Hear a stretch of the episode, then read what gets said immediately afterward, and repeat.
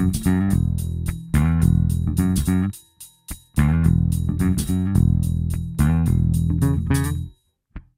Bem-vindo à segunda temporada do Serviço Público Bloco de Notas. É um programa da Antena 1 a pensar nos alunos do 11º e 12º anos que vão ter exame no final deste ano letivo, ainda abraços com a pandemia, mas não só, também a pensar naqueles que se interessam por saber mais. Voltamos à companhia da historiadora Maria Fernanda Rolo. Maria Fernanda, muito obrigada uh, por ter aceitado de novo este desafio do Serviço Público Bloco de Notas. Doutorada em História Contemporânea pela Universidade Nova de Lisboa, foi secretária de Estado do Ensino Superior no no primeiro governo de António Costa, tem uma vasta obra publicada e foi também a comissária das comemorações dos 100 anos da República e é disso mesmo que hoje vamos falar, em que estamos a comemorar os 110 anos da República, que nasceu, como sabemos, a 5 de outubro de 1910.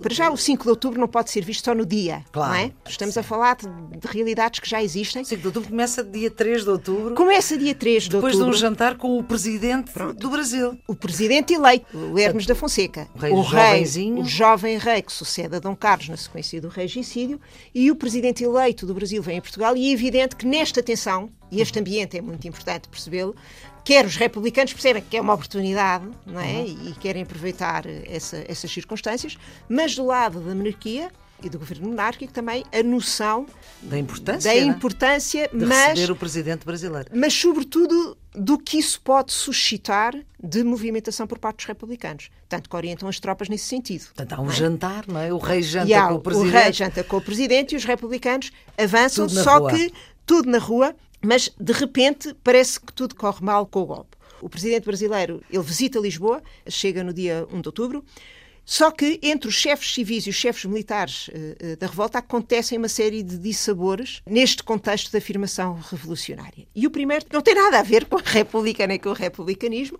a não ser o facto de Miguel Bombarda ser um republicano ativíssimo, um dos chefes da revolta, mas como sabemos ele era médico, então, ao hospital uh, Miguel Bombarda, e ele é assassinado por um doente. Não tem nada a ver com as circunstâncias da República. Sim. Um doente com problemas uh, mentais certo. em Rilhafolses e que mata Miguel Bombarda.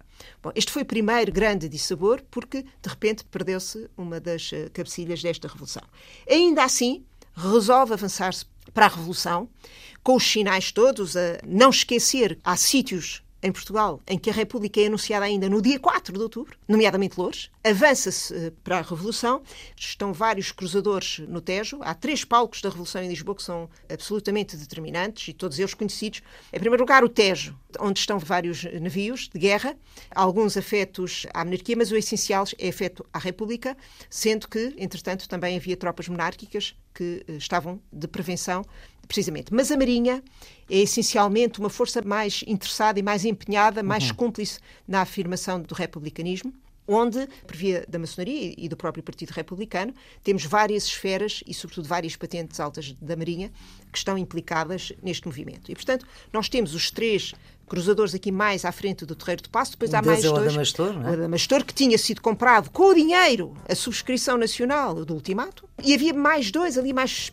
perto de Castelo de São Jorge, que se fala pouco. Mas, basicamente, quem domina esta entrada no Tejo, domina a cidade, não é? Sim. Portanto, estes estão ali estrategicamente colocados e eles depois ainda vão bombardear ali o Palácio das Necessidades, onde está o Dom Manuel. Depois tínhamos o palco e dali do Marquês de Pombal, Parque hum. Eduardo VII, que é sempre o sítio também presente em todas as, eh, estas agitações e todas estas uh, revoltas, para onde vai precisamente o Machado de Santos, e depois os outros vão-se embora e o Machado de Santos fica e aguenta ali uhum. a frente de defesa e de ataque da República. Por isso é que muitas vezes nós falamos nos heróis do 5 de outubro, ou diz muitas vezes, ah, aquele é, é, dos republicanos da rotunda, da rotunda, da não é? E depois temos o espaço das ruas, que é extraordinariamente importante. Uhum. E quem é que está nas ruas? estão estes movimentos carbonários, que são extraordinariamente importantes para controlar todas estas artérias, com armas na mão e que impedem também a progressão das tropas monárquicas. Bom, diga-se de passagem que as tropas monárquicas também não, não tomam grande partido nem tomam grande avanço na defesa da monarquia constitucional. Hum. Bom, o 5 de outubro desenvolve-se nestes uh, três palcos e, como todos sabemos, enfim, a, a República depois é proclamada na varanda da, da Câmara Municipal de Lisboa. de Lisboa. e com essa proclamação constitui-se um governo provisório. A família real é embarcada para a Ericeira e, e a partir daí vai para o exílio. Há o 5 de outubro que se resolve na rua. Resolve-se. Apesar de tudo rua. correr mal até aí. Mas com os imprevistos do costume, as coisas depois correm muito bem, até, até quando o adido alemão vem pedir tréguas. Eu só queria tréguas por causa do corpo diplomático. E vem e, com uma bandeira e, e vem branca? com uma bandeira branca e pensa-se que é a rendição do Paiva Coceiro. Do Paiva Coceiro, mas não era nada e, portanto, gera-se aqui um ambiente portanto, que acaba um por ser um equívoco, mas que, que se transforma no sentido republicano, porque há de facto um ambiente na rua. O ambiente pode não ser republicano, mas é no mínimo contra a situação. Este é um tema que de facto merece ser desenvolvido, não é? Uhum. Que republicanismo temos em Portugal? Porque é que não temos resistência? O país é republicano e não republicano. E Muitas para lá vezes, da questão inglesa, para, além uh, para lá dos gastos da coroa, há um uh, para lá da força social, da Igreja. Há um mal-estar social muito acentuado e estamos, de facto, também aqui num cruzamento de dinâmicas que têm a ver com a crise do liberalismo, não exclusivamente no plano nacional, até no plano, no plano internacional, mas que resulta para o país uh, num agravamento das condições eh, de vida da população, que, por sua vez, uh, não tem também eco nos partidos monárquicos no poder, que em si mesmo têm também uma dinâmica partidária já um bocadinho uh, contra alguns movimentos mais modernos, como o próprio Partido Republicano Português. Uhum. É? Os comícios de rua, a relação direta com a população, enfim, o João Franco tinha ensaiado isso pouco tempo antes, não é? por isso dizia caçar no terreno, no terreno dos republicanos, mas a verdade é que a configuração político-partidária já não corresponde às expectativas de uma sociedade que está também em grande transformação, no sentido da sua urbanização, da industrialização modesta que nós tínhamos, mas que não deixávamos ter, e portanto há aqui mudanças sociais e culturais que acentuam este, este desconforto para além dos escândalos, eh, etc., que ficavam associados à monarquia e à Igreja. E essa, Acabam... essa parte dos gastos da coroa e dos eh, pagamentos poder, à Casa Real. Da forma como o poder da Igreja era tolhia, de certa forma, aquela sociedade portuguesa de, do início do século XX, como é que isso pesou na vontade do povo sair à rua e fazer uma revolução? Eu acho que a revolução acontece depois do 5 de outubro. Nós podemos falar eh, numa revolução no sentido da apropriação e da tomada por parte do povo. Portanto, a revolução sabe, não é o 5 de outubro, é o pós. É o, é o dia do 5 de outubro e é a partir daí, mas é a partir do momento em que, de facto, a população não, não defende a monarquia, mas se calhar a revolução tem a ver com esta mudança profunda. É um tema muito discutido, uhum. não é? Se o 5 de outubro e se a Primeira República é uma revolução ou não é uma revolução. Em seu entender, um conjunto... de historiadora, é uma revolução ou não? Uh, eu tendo a dizer que é uma revolução e consagrou-se como revolução. Não obstante a existência de um conjunto de dinâmicas de matriz modernizante, e até no que diz respeito à questão da Igreja, uhum. que vem efetivamente da monarquia constitucional e que vem do liberalismo. E, portanto, mesmo até no sentido da afirmação do poder civil, eh, até o próprio registro civil, e, portanto, até, até na relação de poderes com a Igreja, há um conjunto de dinâmicas de modernização da sociedade e da política portuguesa que são anteriores ao 5 de outubro e que não podem ser, eh, enfim, matizadas de espécie nenhuma. Mas o 5 de outubro traz uh, mudanças muito profundas. Ou seja, não são só os símbolos facto, que mudam. Não, não é só, só o hino, não é só a bandeira. Não, há um símbolo fundamental, há algo fundamental que muda. É que nós deixamos de ser súbditos e passamos a ser cidadãos.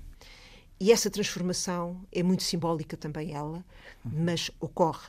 E depois todo aquele ano do governo provisório é um acumulado de dinâmicas de alteração e de modernização da sociedade, da política, etc., que em boa medida não se executou.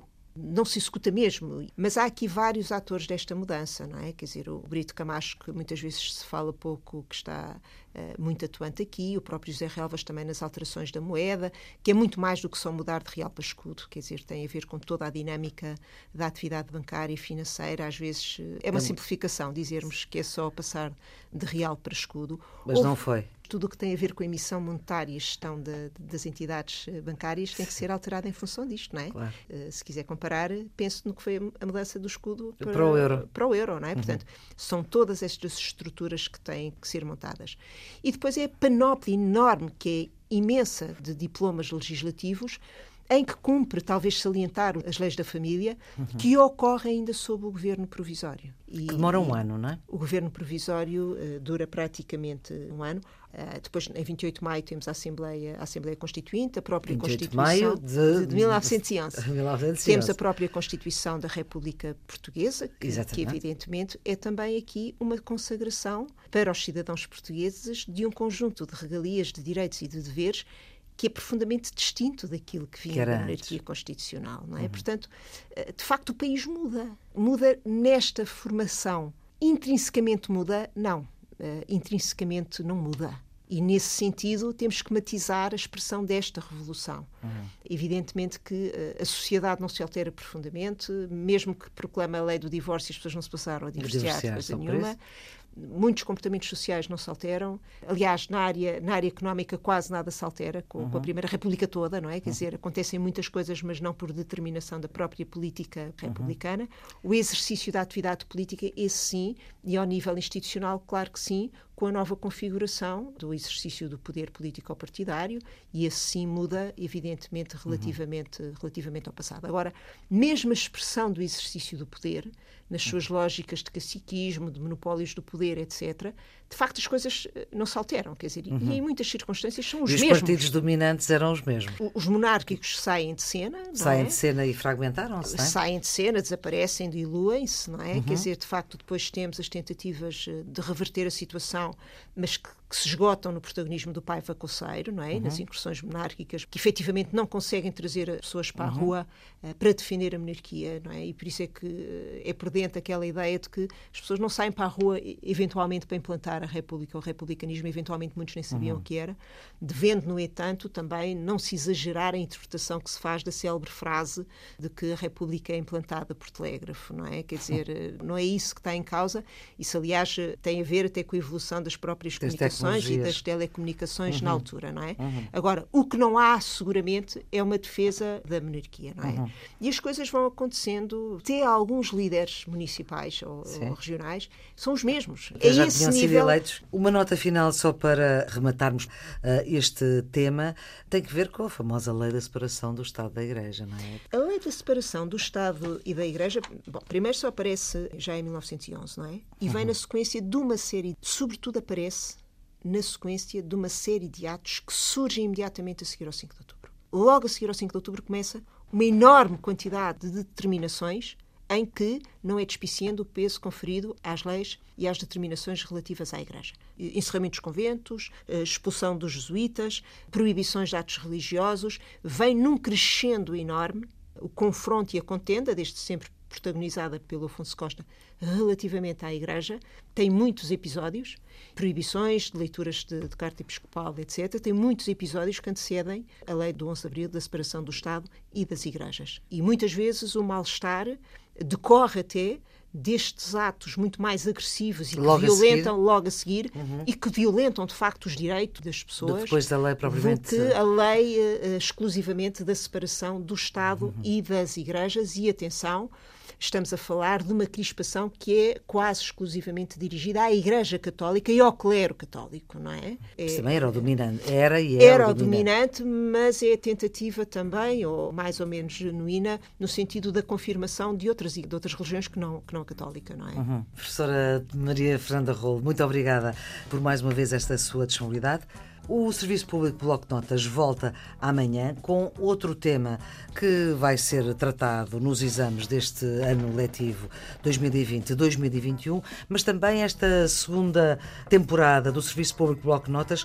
Vamos iniciar aqui uma parceria com o Polo de Investigação HTC, quer dizer História, Territórios e Comunidades. É uma iniciativa das Universidades de Coimbra e da Universidade Nova de Lisboa, onde se pode encontrar conteúdos de apoio a estes assuntos que estamos aqui a tratar, neste caso, da história. Chega ao site do Serviço Público Bloco Notas no RTP Play, depois segue o link onde lhe vai dar mais informação. No caso da história, vai encontrar cronologias, informação sobre os protagonistas eh, dos acontecimentos que estivemos aqui a falar, fotografias, documentos de época. É clicar no link onde diz saber mais.